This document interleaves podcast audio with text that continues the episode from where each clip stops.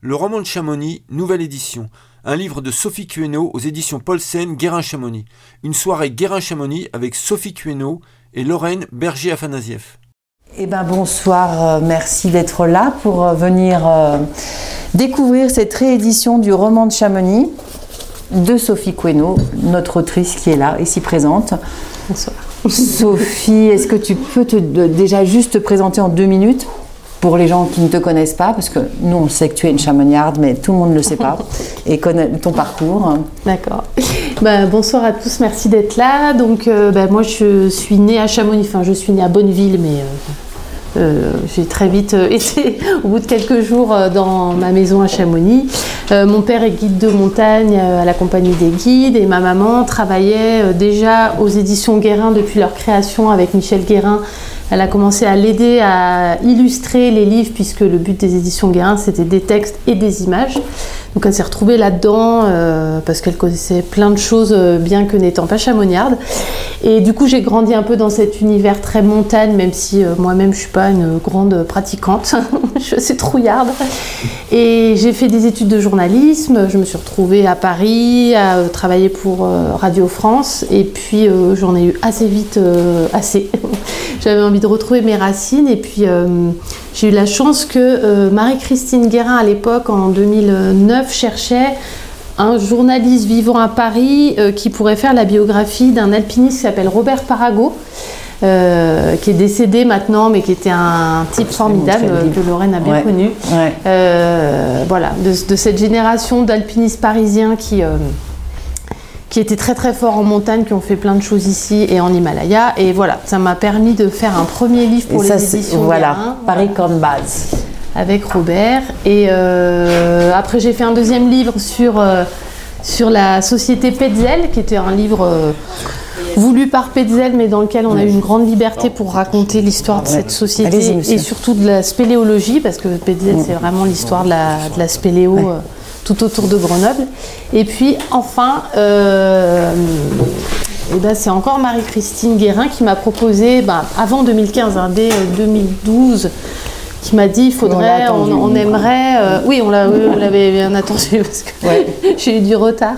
mais ce livre, l'idée c'était d'abord que les éditions Guérin puissent proposer une histoire de Chamonix qui soit bah, pas trop académique, parce que moi j'ai tout de suite dit, mais attention, je suis pas historienne, je manie pas les techniques d'historien, donc ça sera plutôt un boulot de journaliste, de synthèse, et puis il y a déjà tellement de choses qui ont été écrites que c'est vrai que c'était possible de faire quelque chose en, en fouillant euh, la littérature, et puis euh, surtout en l'illustrant. Donc là, j'ai eu la chance de pouvoir travailler avec ma maman Catherine qui a voilà, illustré ce livre, donc ça a été génial de bosser en famille.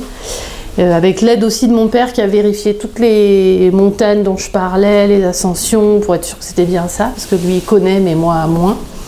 Donc, bah du euh, technicien. Voilà, comment ça et donc, ce, donc, en fait, ce roman de Chamonix, il était épuisé depuis quelques années, on n'en avait plus. Et euh, pour la réédition, ben, on s'est dit que c'était sympa de le faire avec les Jeux de 24. Et donc tu as rajouté un gros chapitre Oui, en fait dans la première édition, j'avais à peu près euh, deux pages sur les JO de 24 et il se passe tellement de choses dans l'histoire de, Chamonix que j'étais passée un peu vite dessus. C'est vrai que c'était un petit peu léger, on va dire. Mais du coup, bah, là, la chance qu'on a eue, c'est de se dire, euh, allez, on pousse les murs, on glisse euh, un chapitre entièrement consacré à ces JO de 24 et c'est vrai qu'il y avait largement de quoi raconter. Et puis on, a modifié la fin aussi parce que bah, entre 2015 et 2023, il s'est passé des nouvelles choses. Et puis j'avais envie de terminer d'une autre manière. Donc euh, voilà, on en parlera, je pense, à la fin. Mais, euh. eh ben, on va vite attaquer. Euh, je vais lire quelques passages pour qu'on entende bah, ton écriture, ta plume. À Chamonix, on va tout de suite attaquer par les grandes dates. Hein. À Chamonix, le ciel réserve toujours des surprises. Dès la mi-août de cette année 1786, c'est comme si l'automne avait déjà pris ses quartiers. Monsieur de Saussure voulait monter au Mont Blanc dans la foulée de la première ascension réussie par Balma et Paccard. Mais les intempéries l'en ont empêché et le savant a dû remettre à l'année suivante la réalisation de son grand rêve. Il est reparti pour Genève sans trop de regrets, sincèrement heureux que deux hommes aient enfin pu atteindre le sommet de la taupinière blanche. Cela faisait 26 ans qu'il promettait une belle récompense à celui qui réussirait cet exploit. Mais nous y reviendrons. Quelques semaines plus tard, alors qu'on ne s'y attendait plus, le temps se remet au beau, le soleil réchauffe les masures et les nimbes d'une lumière douce, plus douce que celle qui écrase le relief au cœur de l'été, de quoi donner du courage aux chamonniards pour travailler d'arrache-pied avant l'arrivée de l'hiver, faire descendre les bêtes des alpages. Plus de 10 000 chèvres, moutons et vaches pèsent sur les pentes du Mont Blanc. Couper et ranger le bois de chauffage, procéder aux dernières récoltes, toujours décevantes, quand on songe à toute l'énergie dépensée pour se nourrir et rien de plus. Du seigle, un peu d'orge, d'avoine et de fèves. Depuis les années 1730, quelques-uns se sont lancés dans le chou et la pomme de terre, encore inconnus chez les voisins français. On se rend compte quand même qu'à cette époque, c'est l'acte de naissance de l'alpinisme, on dit hein, la première ascension du Mont Blanc, il n'y avait quand même que des paysans ici. Ah ben, ça, il ne faut pas s'imaginer que la première ascension du Mont Blanc, c'est directement le, un développement de, de l'alpinisme et du tourisme, pas du tout. Il s'est passé parfois des, je sais pas, parfois jusqu'à 4 ou 5 ans sans aucune ascension du Mont Blanc. Il se passait plus rien en haute montagne.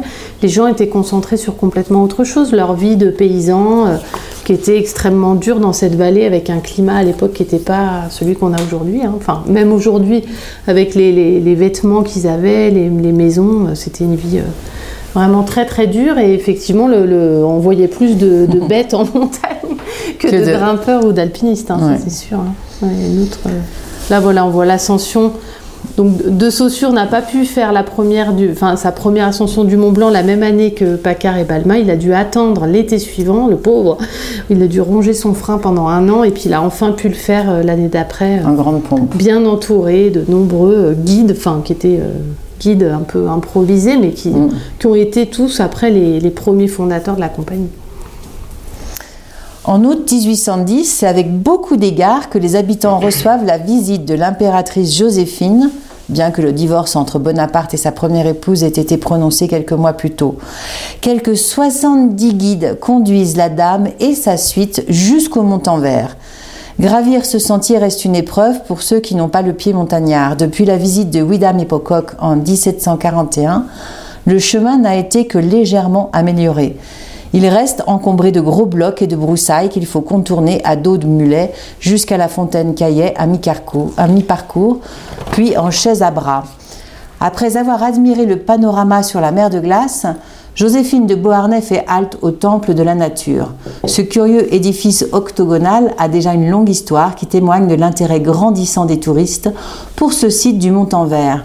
Dès 1779, Charles Blair, un gentilhomme anglais déplorant de ne trouver sur place qu'un abri de berger, fait don de 4 pièces d'or pour la construction d'une cabane en pierre. Mais après quelques années, le Blair Hospital ne répond déjà plus aux besoins des excursionnistes.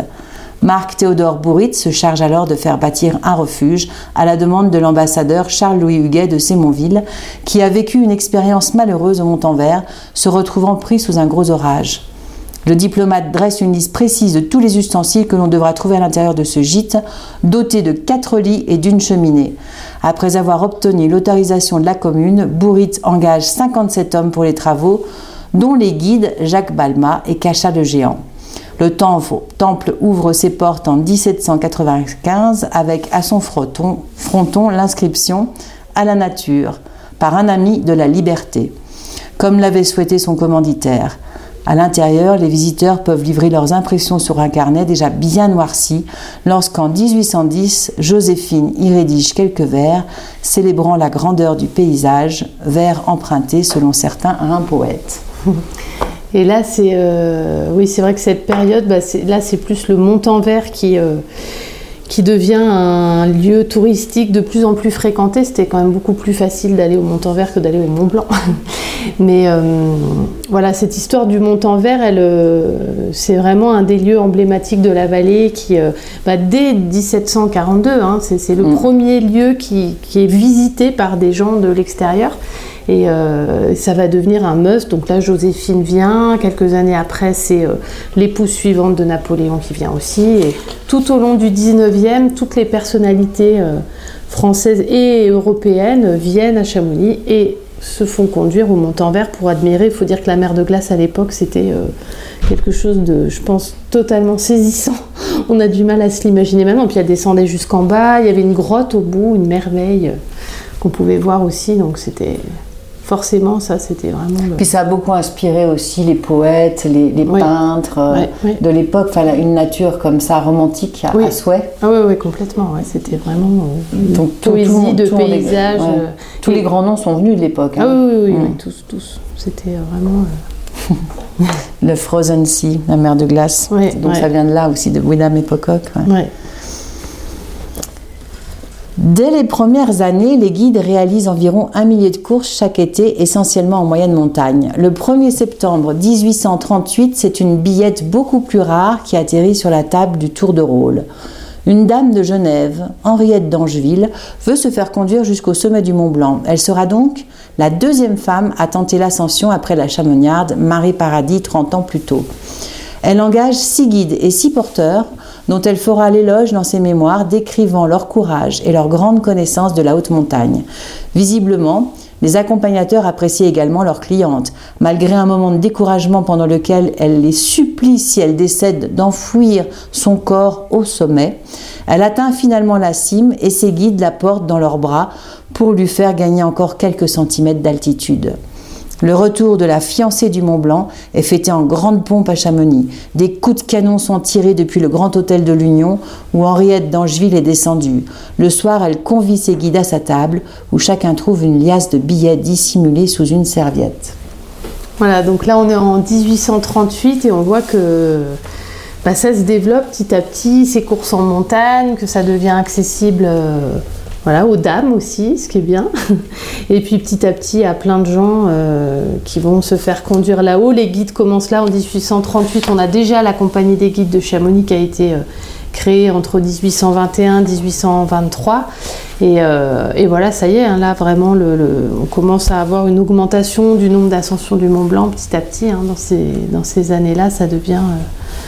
Euh, après, je pense qu'il y avait des années où euh, ça devait être compliqué selon les conditions, Mm. puis on n'avait pas la météo. Mais c'est vrai que puis- chaque euh, ascension était quand même euh, saluée d'un coup de canon. hein. Oui, oui, et puis euh, il y a des registres, hein, on trouve vraiment le, le- qui a fait l'ascension, quand ça, euh, ça reste. Comme maintenant, il y en a pour l'Everest en fait. Exactement, À ouais, là il y avait euh, des... tout était recensé. Oui, Maintenant, on peut plus Là, je pense que ça serait compliqué. Ouais.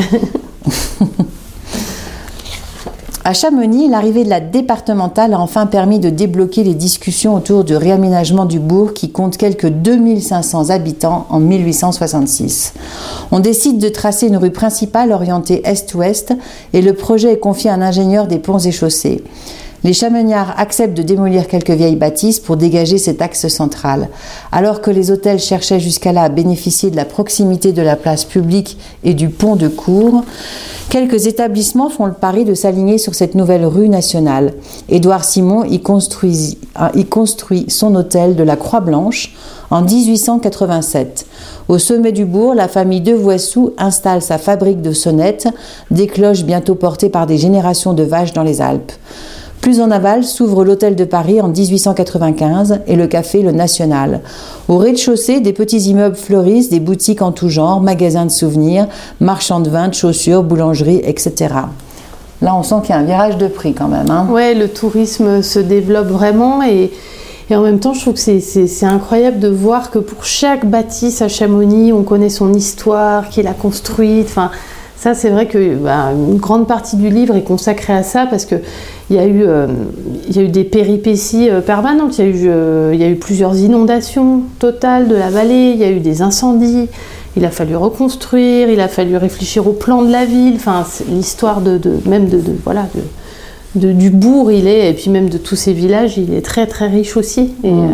euh, et c'est vrai que c'est. Et puis dans le- l'accès, hein, petit à petit, là, ça- ça- on fait allusion à la route. euh, Ça, ça a été tout un truc. Il a fallu que Napoléon III vienne en 1860 et dise euh, non, mais Ouais. là, euh, l'accès, ça va pas, quoi. hein, il va falloir. Lors de l'annexion de la Savoie à la France, ouais, quand ouais, même. Parce qu'on n'a pas toujours été français. Non, non, c'est ça. Chamonix a pas mal changé de, de, Mm. de côté plusieurs fois. Et, et oui, il faut quand même jusqu'à la fin du 19e, c'est pas simple d'arriver là. quoi. C'est très long, c'est un long voyage, ça peut être dangereux. euh. En général, les touristes venaient de Genève. hein. Oui, C'était- ouais. Ils faisaient partie du Grand Tour, c'est Oui, ça Le voilà, mot tourisme ouais. vient de là d'ailleurs. Ouais. Et puis il y avait, euh, ils venaient en diligence euh, jusqu'à jusqu'à des relais avec euh, des mules. Puis après, les diligences ont pu monter de plus en plus euh, proches, quoi. Voilà. Rien n'arrête la conquête du rail. En cet été 1908, elle remporte une nouvelle victoire à Chamonix. Le 9 août, une locomotive à vapeur remonte fièrement les pentes du Mont-en-Vert, tirant ses deux wagons remplis de passagers complètement émerveillés. La ligne n'est pas tout à fait terminée, le train s'arrête à une vingtaine de minutes seulement de marche de l'hôtel. Quelques jours plus tard, la reine d'Italie vient visiter le chantier où travaillent 200 de ses sujets. Les ouvriers ne chôment pas. Les rails, atteignent la gare terminale en septembre et dès 1909, le Mont-en-Vert est accessible en 50 minutes. Plus de 15 ans après leur première demande de concession, les promoteurs de cette nouvelle voie ferrée ont donc eu gain de cause. Cela n'a pas été une mince affaire. Il a fallu reporter plusieurs fois les travaux suite au décès de deux entrepreneurs, puis au retrait d'un troisième. Et tout ce temps perdu n'a pas permis de calmer les opposants au projet. C'est donc sous la surveillance des gendarmes que la construction a débuté en 1906. Une fois encore, les maçons et tailleurs de pierre italiens ont été appelés en renfort pour cette mission de titan, comprenant le percement d'un tunnel en demi-cercle et plus de 300, sur plus de 300 mètres, et la construction de deux viaducs de granit. En 1907, le chantier a été interrompu par une grève, puis par le décès accidentel d'un ouvrier. Enfin, juste avant l'inauguration, on a découvert plusieurs tentatives de sabotage sur la ligne. Boulons retirés, pierres et barres de fer déposées sur la voie. La page de la contestation est vite tournée et le train du Mont-en-Vert s'impose immédiatement comme l'attraction phare de la vallée. Pendant l'été 1909, en quatre mois d'exploitation, il transporte 45 000 touristes et les recettes atteignent 300 000 francs. On est loin de la ruine de la vallée annoncée par certains. En revanche, l'activité de muletiers décline rapidement. Ils étaient 160 avant la mise en service du train. En 1911, seuls 90 bêtes assurent encore les excursions et on n'en comptera plus que 30 après la Première Guerre mondiale. Mais ce n'est pas pour autant que les guides cessent d'accompagner leurs clients à la mer de glace. Comme eux, ils prennent le train, tout simplement. Et oui, les guides ne voulaient pas du train du Montant-Vert au départ. Maintenant, ils sont quand même contents qu'il existe, mais euh, c'est vrai que voilà, la vallée elle a connu des bouleversements tellement rapides. Euh, il y a eu tout un siècle où les mules, c'était euh, ceux, les familles qui avaient une mule qui mm. portaient les gens au Mont-en-Vert, c'était une manne hein, financière. Mm. Il faut dire que les guides, en fait, ils tiraient la mule. Ils étaient oui, voilà, oui, oui, c'était plutôt. C'était pas vraiment des, grands alpinistes, quoi. Non, non, non. Après, descendre sur la mer de glace, là, faire quelques pas avec les gens. Mm. Bon, voilà, je pense qu'il fallait connaître un petit peu les pièges du glacier, mais on voit que c'était en plus euh, déjà tracé, déjà. Enfin, ouais. Voilà, mais un petit peu, hein, mais c'est bon. les, les gens enfilaient des chaussettes là par-dessus leurs leur souliers pour que ça, ça adhère bien à, la glace. C'est curieux comme technique, mais mm. c'était sûrement moins sûr que le crampon. Mais... C'est à cette époque qu'ils traversaient encore au chapeau. Voilà, là ils pouvaient traverser les gens jusqu'à la buvette du chapeau, puis voilà, avec le mauvais pas, puis il y avait des muletiers qui les attendaient, qui les faisaient redescendre jusqu'en bas de la vallée. Donc ça, ça devait être un sacré beau périple. Ouais, ça, devait être, génial. mais euh, mais c'est marrant de voir que voilà, les, gens au début ont dit mais non, on veut pas de ce train. Euh, et puis en fait, bon, finalement, ça a été, euh, mm. ça a été quand même quelque chose d'important pour la vallée. Par contre, euh, c'est la même époque où le train arrive du Fayet et traverse toute la vallée, arrive jusqu'à Valorcine, puis est connecté à la Suisse.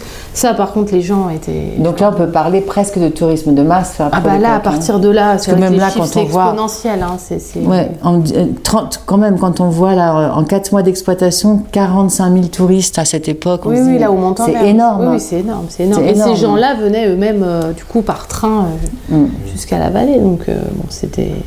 Là, le train était vraiment. Et du coup, il, y avait toute une infrastructure déjà à Chamonix d'hôtels, d'accueil. Ce qui fait qu'en 1924, les organisateurs n'auraient pas pu rêver décors plus radieux pour leur semaine des sports d'hiver. En cet après-midi du 25 janvier 1924, le soleil fait scintiller la neige autour de l'immense stade de glace où se tient la cérémonie d'ouverture à l'orée du bois du Bouchet. Des centaines de spectateurs se sont massés devant un pavillon des sports flambant neufs pour voir défiler les délégations de 17 nations différentes avec leurs skis ou leurs crosses de hockey sur l'épaule. Aucune flamme n'est allumée ce jour-là, mais personne ne s'y trompe. Il s'agit bien des premiers Jeux olympiques d'hiver de l'histoire et ils ont lieu à Chamonix. Aux côtés des 258 athlètes présents se tient Alfred Coutet, que nous avions laissé au col du Midi en 1910 lors de ses repérages pour le compte du scientifique et alpiniste Joseph, Joseph. Le champion chamonniard a été nommé capitaine des équipes françaises de ski qui vont participer à cinq épreuves. Le grand fond, 50 km, le fond, 18 km, le saut, la course combinée, saut et fond, et la course militaire par équipe. Bien sûr, il ressent de la fierté, mais le trentenaire ne peut s'empêcher de repenser avec amertume aux épreuves qu'il a traversées au cours des dix précédentes années, lui et toute une génération de jeunes chamonniards happés par la Grande Guerre. Dès le mois d'août 1914, quand a sonné la mobilisation générale, ils ont été des dizaines à abandonner dans la stupeur leur récolte et leurs troupeaux. Cet été-là, beaucoup travaillaient à l'évacuation des débris de la grande avalanche du Grépon qui avait ravagé la forêt des Planards l'hiver précédent. Ils ont dû partir sans terminer leur chantier. Quelques semaines plus tard, les mauvaises nouvelles arrivaient, déjà des lignes de combat. La plupart des recrues avaient été affectées à des régiments d'infanterie comme celui de la caserne de Annecy et immédiatement envoyés sur le front des Ardennes. En fait, bon là, tu racontes, euh, à chaque fois, tu racontes des anecdotes sur les gens, et, dans les Jeux Olympiques, tu, tu, décris aussi un peu les épreuves. Tu bah, en fait, euh, tu as, recherché un peu les infos. Oui, oui, oui. Ces Jeux Olympiques, ça a été l'occasion de développer une partie que j'avais peu développée dans la première édition sur quand même Chamonix après la Première Guerre mondiale, euh, bah, comme, comme partout en France. Euh, c'était c'était une dure reconstruction et les gens étaient très marqués, les gens étaient et c'est vrai que ce projet, le, maire de l'époque Jean Lavèvre a été très dynamique pour essayer d'avoir ces, ces, ces, jeux, cette semaine olympique, cette semaine internationale des sports d'hiver puisqu'elle s'appelait comme ça officiellement. Et euh, ça, voilà, ça a créé un petit peu d'émulation et redonné. Euh, ouais. Euh, du panache à la vallée. Panache à la vallée, exactement. Et voilà. Après, là, dans, dans ce chapitre, j'ai, au départ, je m'étais dit, oh là là, les épreuves, c'est compliqué, savoir qui a gagné, tout ça. Et puis, je me suis posé la question de savoir si ça intéressait encore des gens, mais en fait, il existe donc un rapport euh, officiel de ces jeux, un truc énorme, où il y a les jeux de Paris, les jeux de Chamonix, dans le même ouvrage. Et en fait, dans chaque épreuve, il y a des petites anecdotes, euh, ceux qui se sont perdus. Euh, ils avaient quand même tiré une ligne téléphonique pour les épreuves de fond, pour pouvoir se parler. jusqu'à Valorcine, dira machin arrive et tout. Enfin, c'était quand même. Alors 50 km, dis donc, il faisait quoi? Il faisait le tour euh, oh, Il faisait, euh, il, traversait, enfin, il montait jusqu'à jusqu'à Balme quasiment et il revenait et voilà. En ski de fond. En ski de fond. Ouais, ouais, c'était du ski de fond. Euh, bon, avec le matériel de l'époque. Mais on leur avait tracé un, truc ou? Je pense, oui, oui, oui, c'était quand même balisé, mais mm. voilà. Et puis, bah, il y a eu cette patinoire là sur laquelle on voit ces deux ces deux patineurs là. je vous ai montré une image là juste avant, donc cette patinoire qui était la plus grande d'Europe à l'époque a été construite, mais vraiment à la fin ils bossaient jour et nuit les, les, gars parce qu'ils étaient en retard. En fait, en se mettant à creuser, là vous voyez le début du bois du boucher, ils ont découvert que le sol c'était pas tout à fait ce qu'ils attendaient. C'était comme euh, la vallée a longtemps été sous les eaux et sous la glace, c'était du limon, c'était impossible à creuser, ça allait pas du tout. Donc il a fallu euh, tout a été. L'excavatrice, elle marchait plus. Il a fallu tout faire à la main. Euh, enfin, Il se faisait vraiment euh, secouer par euh, le comité olympique à Paris qui disait non mais si vous ne terminez pas ce truc-là, vous n'aurez pas la subvention prévue pour la ville de Chamonix. Donc voilà. Et puis une fois qu'ils ont réussi à la construire, il y a eu cette chute de neige là au moment de Noël, décembre, 1m30. Hein. Donc là, ils ont recruté 600 personnes, ils ont fait venir plein de gens d'en bas qu'ils ont logé dans la nouvelle patinoire pour qu'ils dégagent tout ça. Et là, là-dessus, un bon redoux chamoniard du mois de janvier. et donc, euh, la flotte, le truc, euh, piscine olympique. Déjà à l'époque. Donc, euh, et puis finalement, il y a eu un coup de gel deux jours avant que ça ouvre. Parfait. Donc, et puis, il y avait déjà des gens à Chamonix qui avaient le savoir-faire de, de, lisser la patinoire pour que ce soit nickel. Et du coup, bah, le jour de la cérémonie d'ouverture, tout était. voilà, il y avait pile la bonne quantité de neige pour que ce soit beau, la belle glace. Et je crois que les autorités olympiques étaient très contentes du, résultat. Il y a du monde, hein, il y a des spectateurs. il y a du monde. Alors, il y a ça, ce bâtiment, il existe toujours. Eh ben oui, c'est le, c'est le, musée alpin. Oui, c'est le musée alpin. Par contre, le bâtiment, le pavillon des sports, là, il a disparu. Dommage, il avait, de la, il avait de la Oui, mais je crois que c'était pas. Il n'était pas fait pour durer. Pas de la hein. très bonne qualité. Donc, euh, et puis, ben, il y a donc le tremplin de saut qui était euh, au pèlerin. Euh, je me mélange toujours entre la piste de bob et le tremplin de saut. au pèlerin. Euh, oui, bobsleigh au pèlerin et le saut au. Et, euh, et qui ont été là aussi difficiles à construire. et- Mm. Il paraît qu'ils vont la euh, d'ailleurs, la, la piste de bobsleigh. Euh, oui, la piste de bob, je sais pas. ils refont les murs, Ils refont les murs. Mais juste Ah, oui, la partie oui, d'en oui. bas. Ah bah, ouais, bah, ouais. Ouais, parce qu'en fait, le ouais. téléphérique de la Parsa, c'était pour Oui, le oui. bobsleigh. Oui, ouais. c'était ça. Ouais. ouais, ouais. donc, euh, ça a été une grande aventure. Après, au niveau spectateur, ça a été assez décevant parce qu'en fait, il n'y avait pas eu de, de pub, pas tellement. Puis ça s'appelait Semaine euh, des sports d'hiver. Bon, euh, il y a- là, on voit beaucoup de spectateurs sur les photos, mais ils étaient assez déçus des recettes hein, quand même. Mais Chamonix a quand même touché l'argent euh, Bah, qui devait- était prévu. Ouais. Et puis, euh, bon, bah, ils s'en sont. Puis il y a eu de beaux moments. hein. Il y a eu ouais, des, des épreuves. euh, Ouais, assez mémorables. Il y a des sportifs, qui ont, y compris des chamonnières, Donc, qui ont eu leur carrière un peu lancée par. Et il y avait combien ça, de nations représentées Je crois 17. Donc, euh, Ouais, c'est quand même pas dont mal. beaucoup, beaucoup de pays nordiques qui étaient, eux, Ouais. les, les meilleurs dans tous ces sports euh, de fond, de patinage, et qui au début n'étaient pas très, très contents que. euh, eux, ils étaient très forts pour organiser des jeux d'hiver nordiques. Ils n'avaient Ah pas oui. du tout envie que ça Que devienne. Chamonix euh, pique la place. et puis hein. que, les, Mm. que ces JO d'hiver soient créés, parce que ça voulait dire que ça allait tourner dans le monde entier, que Mm. ça se passerait plus à chaque fois chez eux. Mm. Et puis finalement, bah voilà, ça s'est euh, ça s'est bien passé. Le CIO a dit bon bah maintenant on va organiser les deuxièmes Jeux Olympiques à Saint-Moritz en 1928. Donc ça officialisait le fait que Chamonix Mm. était, les, Étaient les premiers. était les premiers Jeux. Mm. Mais Si vous avez des questions à poser, n'hésitez pas, hein, parce que profitez-en. Et puis on va rester dans les grandes dates. Alors une qui, qui a compté pour toi aussi, cet été 1986 restera inoubliable pour les petits chamoniards. Un été passé à se déguiser en paysans et en villageois du XVIIIe siècle. Les adultes aussi se prennent au jeu. Les femmes enfilent les belles jupes colorées qu'elles ont patiemment cousues en regardant les livres d'histoire. Les hommes portent des chapeaux de feutre noir et s'appuient sur de longs bâtons. La vallée célèbre le bicentenaire de la première ascension du Mont Blanc et ne boude pas son plaisir. L'ambitieux programme de cette commémoration a été dévoilé le 24 juin lors d'une conférence de presse qui s'est tenue à Paris. Pour l'occasion, des guides de Chamonix et de Courmayeur ont fait une spectaculaire descente de la Tour Eiffel en rappel. Depuis, les animations s'enchaînent spectacles, balles, concerts, conférences, retraites au flambeau, défilés, démonstrations d'escalade, etc. Les membres du groupe folklorique Les Redos, qui fêtent justement ses 40 ans, ont les pieds qui chauffent à force de danser aux quatre coins de la vallée.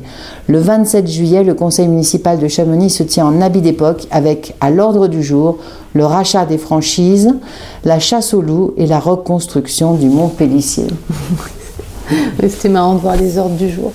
Ouais. Bah, c'est vrai que oui, ce bicentenaire de la première ascension du Mont Blanc, ça a été une grande fête dans la vallée et un moment, euh, pour le coup, je pense que pour Chamonix, c'est par rapport à, au JO, enfin voilà, là c'est vraiment un événement encore plus Plus- bah, fédérateur. oui, beaucoup plus, parce que Et, là j'ai euh, l'impression qu'il n'y a pas énormément d'événements par rapport Là, non, c'est plus, euh, c'est plus Mm. diffus, quoi. Ouais, voilà. ouais, Mais, ouais. euh, là, Mais la première ascension du. Mont Blanc, Ouais, ouais, ouais. ça a été vraiment une belle fête et puis Mm. je pense que ça a vraiment permis aux gens de montrer leur attachement à toute cette Mm. histoire, aux guides, aux...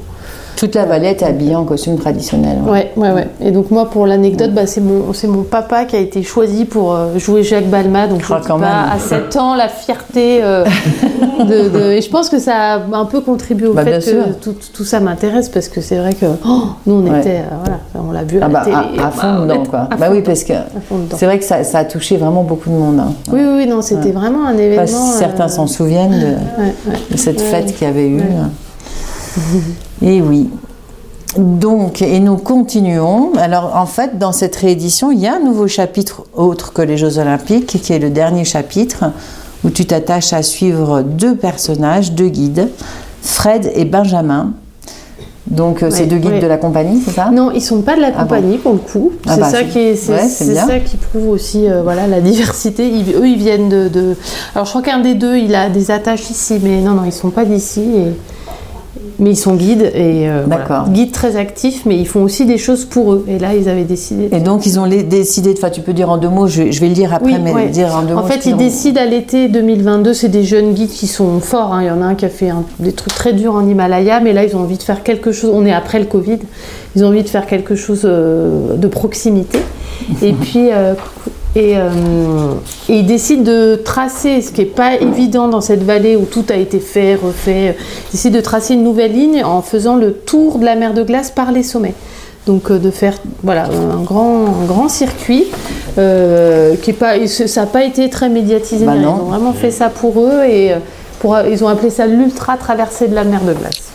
Fred et Benjamin arrivent à l'aiguille du Midi où ils prennent une pause bien méritée au milieu des touristes.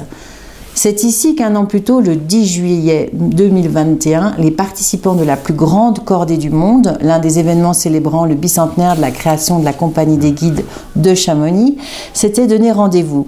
200 personnes parties soit de l'aiguille du Midi, soit de la pointe Elbronner, côté italien, se retrouvaient sur le glacier du Géant après avoir déroulé 6 km de corde pour célébrer les valeurs du métier de guide.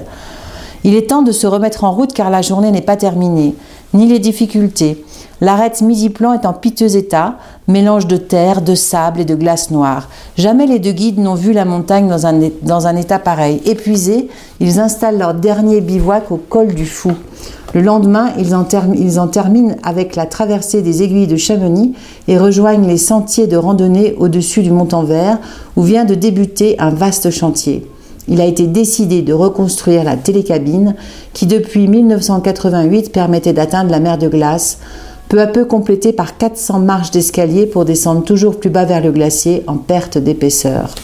Mais parce que cette exploitation touristique sans relâche pose une question, un glacerium est aussi en train d'être bâti, lieu de sensibilisation au dérèglement climatique et bientôt de mémoire, quand il ne sera même plus possible d'apercevoir la, mer de glace depuis le Mont-en-Vert.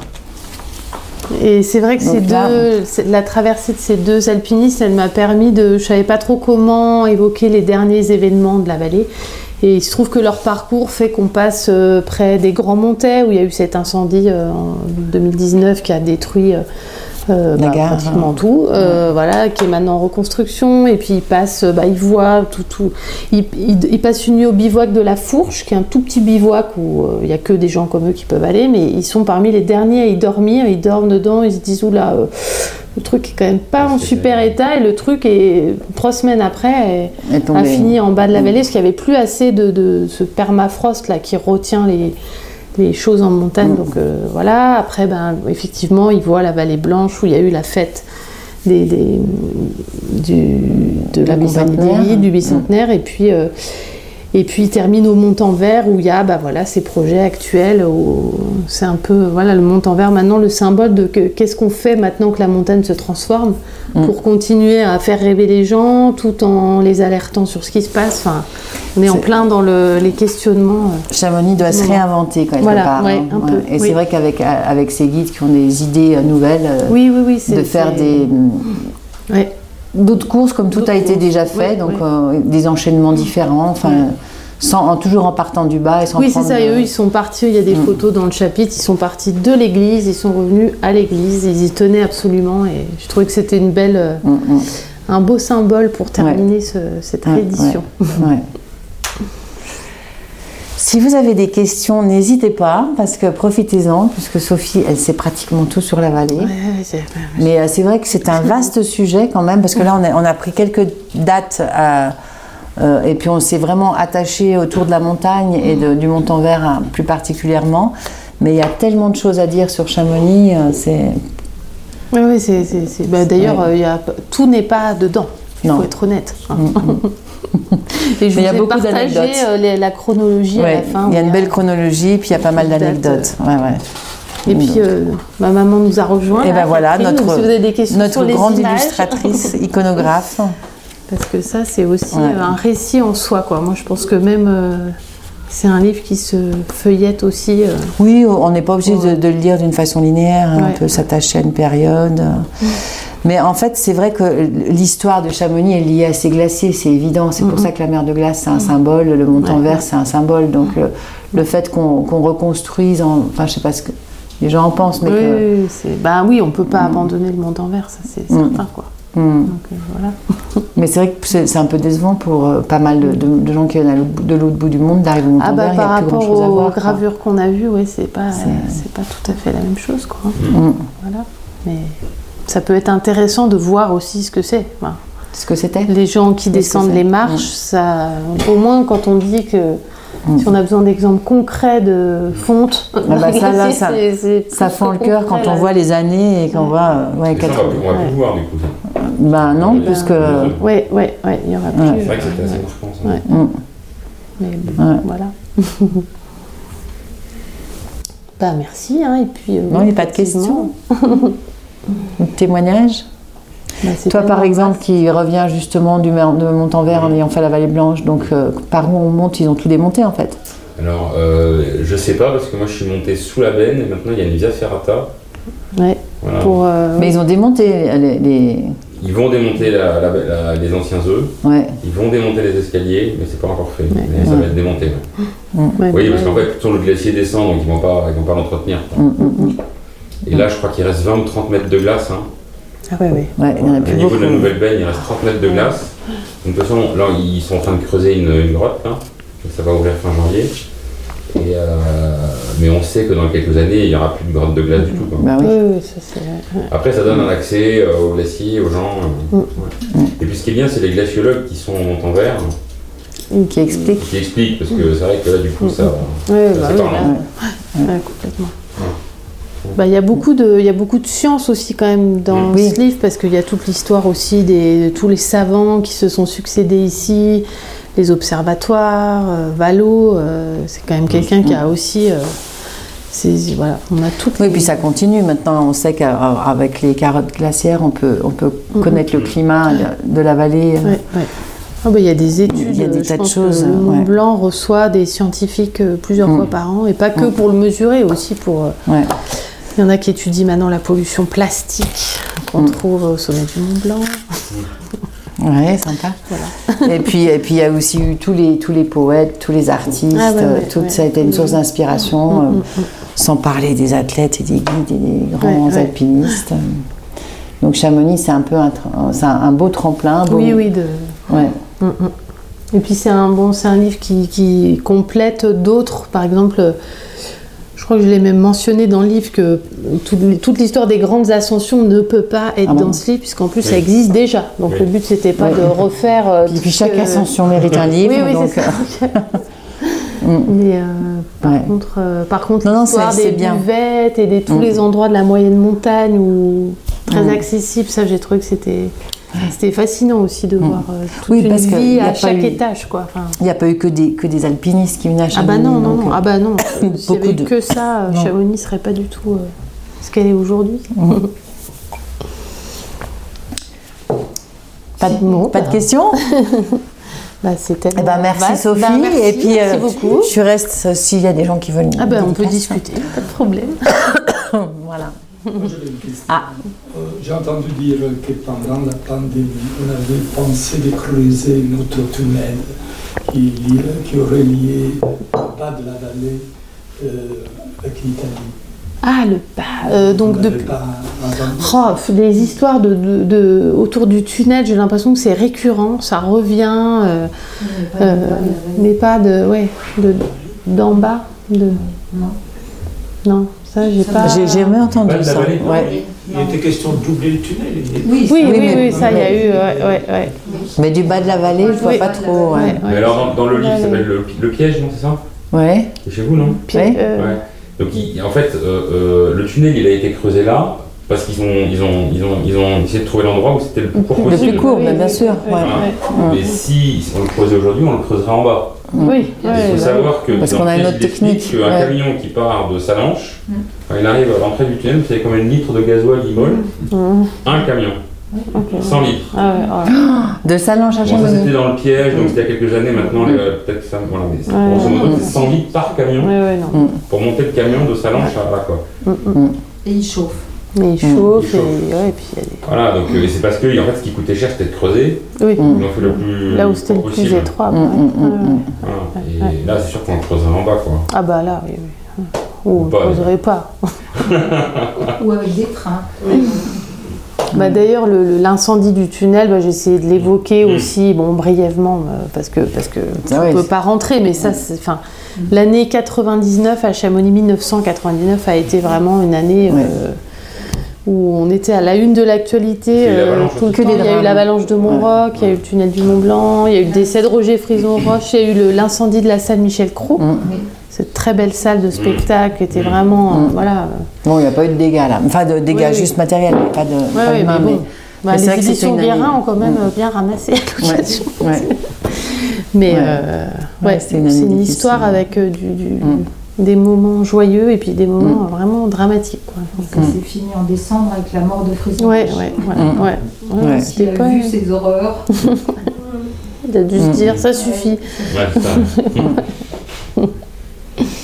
Et oui, c'était un grand personnage de la vallée, parce qu'il est arrivé, lui, comme secrétaire au jeu de 24. Oui, oui, ça bah justement, Tout jeune, ouais, ouais, tout Mm. jeune, tout jeune, pour Mm. renforcer un peu le, les équipes. Il a tout vu. Il a, bah, c'est un peu grâce à lui si on arrive à raconter les JO au-delà des épreuves, qui a gagné quoi, mais le côté humain des JO, c'est grâce à lui là qu'on Mm, peut le mm. raconter, hein, parce que Oui, parce que sinon, il n'y a pas de témoignage à l'époque. hein. Bah, pas, pas Énorme. énormément, il y en a un petit peu, mais c'est vrai qu'avec lui, c'est tellement facile. Parce que lui, il a- lui, il avait fait une grosse partie dans son autobiographie, donc euh, voilà. Merci à lui, d'ailleurs, c'est pas le seul euh, moment où il nous aide à raconter l'histoire de Chamonix, hein, ça c'est sûr que. Y a Il y a eu l'époque des grands reporters aussi, il y a un bouquin. Oui, oui, oui, oui. on l'a oui, plus, oui. mais euh, Brincourt. Brincourt, Ouais. ouais, ouais. Ouais, c'était. Comment, comment il s'appelait s'appelle euh, Grand reportage à Chamonix. Non, il s'appelait. euh, oh, je sais plus. Hmm. Mais enfin, lui, il- Envoyé spécial. Envoyé spécial, Ouais, oui, envoyé voilà. spécial, ouais, ouais, ouais. Bah, c'est vrai que Paris Match l'époque où il y avait, euh, a Paris passé Match à beaucoup de temps. Ah oui, oui, c'est ça. Et là, c'était pour les drames en montagne surtout. ouais. Ouais. Ouais, ouais, Qui ouais, étaient oui. très Oui, mais médiatisés. ils, ils habitaient là, à demeure, quoi. Oui, bah oui, bah oui. C'est pas tout se passé ici, quoi. Ouais, bah ouais, ouais, ouais, y avait Mais maintenant, bon, les drames, il y en a toujours, mais euh, ça a beaucoup moins médiatisé, quoi. Ouais. C'est pas. Enfin, dans un sens, tant mieux, parce que Oui, oui, peine ça de- reprend euh, une place un peu Ouais. plus euh, juste. Bah, c'était pas que les drames, parce que ce qui était médiatisé aussi, c'était euh, les premières, les directs. Oui, oui, c'est ça. Oui, Oui, oui, aussi, C'est c'est- pas oui. 24 heures, là. Ouais. oui, oui, c'est ça. Il y avait, c'était la, mode des records de vitesse. et- Mm. Là, maintenant, les deux, les deux guides dont je parle à la fin, ce qu'ils font, c'est quand même une ouverture, mais quand ils sont revenus à l'église, il y avait, euh, Ouais. ouais, il y avait deux, trois journalistes Ouais. montagne euh, qui. Ouais. Ou quand il y a Jeannette qui fait les retours en 5 heures en blanc. Oui, oui, oui, oui, ouais. On bossait, euh, Ouais, ouais, parce que maintenant, bah, c'est. Mais tant mieux, parce que bon, il faut aussi qu'ils fassent. Eux, que eux-mêmes ne fassent pas ça pour euh, Mm. la presse, quoi. Sinon, après, ça met de la pression. Et puis- pas mal, pas mal médiatisé l'an dernier, c'était quand même le, le Grand Joras, là, Charles. Oui, oui, oui. Du oui, boulot. Oui, oui, Mm. Ouais. Ah oui, il y a encore euh, des ouvertures de France Inter sur, euh, Mm. sur, sur l'alpinisme de temps en temps. Ou de l'équipe. Ou de- Oui, ouais, ouais. Mais là, je me... est-ce que tu as les chiffres sur le- la fréquentation euh, à Chamonix Alors, non, puis alors en plus, Ouais. les chiffres, ça me Ouais. traverse l'esprit et ça ressort aussitôt. Je suis pas un chiffre, mais Enfin, on, non, on se rend compte que quand même, c'est Ah ben, il y a une on- surpopulation. oui. enfin, on se rend en- compte hein, que, que vu, c'est, hein. on est, on est allé, là, Ouais. on a repris. Mm. Il y a eu le Covid, euh, Ouais. ça a repris, ça a plus Et que repris là. ouais, ça reflambe. Mais bon, bah, après, c'est à la vallée de, de prendre ça, euh, son Ouais. destin touristique en main. Quand même. Donc voilà. Le roman n'est pas terminé. Ah non, on verra si dans Le 10 roman de ans, Chamonix. euh, il y aura... Mais c'est vrai que l'évolution, ça change. Et, et c'est- ouais. Allez, on verra. Ouais, on verra ce Mm. Ouais, que ouais. l'avenir réserve. Ouais, et, là, c'est et assez- comment Chamonix va prendre son virage. Mm. Ah, c'est avec l'UTMB, on arrive un peu au bout aussi, quoi. Ah bah là, on s'essouffle. Hein, ouais. Ouais, ouais. Ça, pas eux. Pas eux, ouais. Mais nous. Oui, mais ça commence à râler un peu dans la Ah oui, beaucoup, Oui, ah, oui. beaucoup, beaucoup. Ouais. Ouais. Ils se glorifient. euh, Sur leur site, ils disent qu'ils font ça pour sauver. euh, Ouais, ben, je pense pas que Chamonix ait besoin de ça. mais- Leur motivation, c'est de, voilà, de, de Mm. sensibiliser les gens à la montagne. C'est devenu ça. Le double discours. quoi. Ouais, ouais. Ben voilà. Eh ben, en tout cas, merci beaucoup pour. Ben, euh, merci. Sophie d'être venue. Et puis merci pour euh, cette, ben, merci cette à petite toi, conférence. merci.